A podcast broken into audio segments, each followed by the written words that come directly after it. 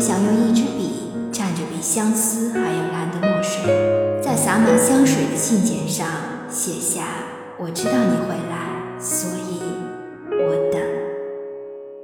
见字如面，你想说的说不出口，都写在了一封封情书里。情书是人类沟通感情最好的语言。那些爬满纸端的文字，记录了一颗火热的、沉浸在美好想象里的热恋之心，就像催化剂一般，传递着男女之间的爱情。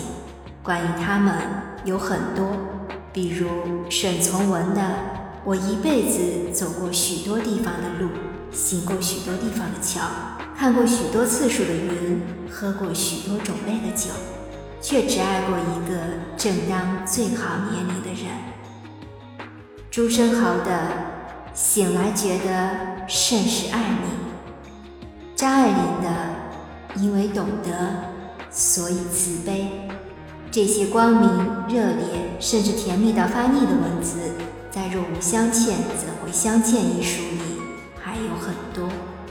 当一个人陷入恋爱时，他就成了情感充沛的诗人，他写给爱人的每一个字都是诗。在这些文字背后，他们有的相濡以沫到白头，有的走到半路便默认。但无论如何，我们总是会从他们的故事里悟出自己对人生的一些感悟。看过一句流行于网络的话，我觉得说的挺对：爱一个不爱你的人，就像在机场等一艘船。沈从文和张兆和的爱情。就是这句话的真实写照。刚开始，沈从文可以说是名副其实的凤凰男，来自社会底层的乡下人，靠自己的努力，最终在文坛崭露头角。后经徐志摩大力推荐，成了一名教师。在此间，二十六岁的他爱上了十九岁的漂亮女学生张兆和，并用自己最得力的武器——文字，展开了猛烈的追求。张兆和系出名门，大家闺秀，兰心蕙质，才华横溢，家里物质条件非常优越，身边的追求者也很多，他便将众多求爱者按先后顺序编成青蛙冒号，在收到署名 S 沈从文先生以不知为什么我忽然爱上了你开头的信后，他将其编号为青蛙十三号。刚开始，张兆和一心向学，无意理会这些。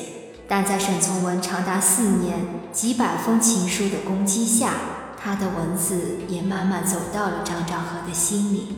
用情书追上了张兆和的沈从文，本以为才子佳人可以白头到老，但是张兆和对于沈从文的爱情却是浮在云端上的，飘忽不定的。正如他所说。是因为他信写得太好了。源于情书的风花雪月，面对婚后的柴米油盐，终究还是败下了阵。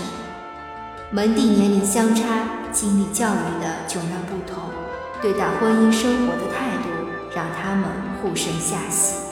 婚后不久，沈从文回家探亲，张兆和不肯陪着沈从文同去相喜。沈从文怀揣着张兆和的照片，独自上路，每天一封信，希望和赵和分享一切，而张兆和却冷漠得多，回信很少。一九三七年抗战爆发，沈从文到西南联大教书，这一次张兆和以孩子需要照顾，离开北京多有不便，书信太多，稿件太多，需要整理、保护等理由，拒绝随同。后来，沈从文还是多次哀求他去陪他，可是张兆和始终可以找到回避与他团聚的理由。战乱年代里，一次相别或许就是意味着永不能再见面。真正相爱的人，从来都是要长相守的。这样的放任独居，让沈从文情何以堪？他与他之间，始终是他爱他多一些，可他。却并未因此感到幸福。爱不能勉强，不爱也不能勉强。一九四六年，沈从文和张兆和正式分居。后来的岁月里，他们止步于婚姻，彼此恢复了自由，也真正过上了幸福的生活。爱着一个不爱你的人是什么样的体验呢？有一个答案说得很好：不要为了一棵树放弃一整片森林。他他之外，一定还有更广阔的天地，更精彩的人生等待着你去相遇。有缘便在一起，无缘也愿就此天涯两端，各自为安。去放眼未来，期待遇到一个合宜欢喜的新人，比期待旧人回头更现实。不合脚的鞋子穿得再久也不舒服。不爱你的人，你怎么做，他也不会爱你。彼此放手，才能迎来更多新的可能。郁达夫和王映霞的爱情曾被无数人羡慕。初次见面，郁达夫那文人专属的冲动与激情就一波波袭来，竟对王映霞说：“我觉得从前在什么地方见过王小姐，好生眼熟。”王映霞也喜欢看郁达夫的作品，面对自己的偶像积蓄太久的感想，不知从何说起。二人很快便熟络地交谈起来。随后便坠入爱河。一九二八年春天，文学才子郁达夫和杭州第一美人王映霞在西湖河畔举行了婚礼。婚后，二人度过了一段温馨融洽的日子。郁达夫患有肺痨许久，为了照顾好他，出身名门的王映霞完全放下大家闺秀的身段，学习洗衣做饭，尝试炖各种补品，帮他调养身体。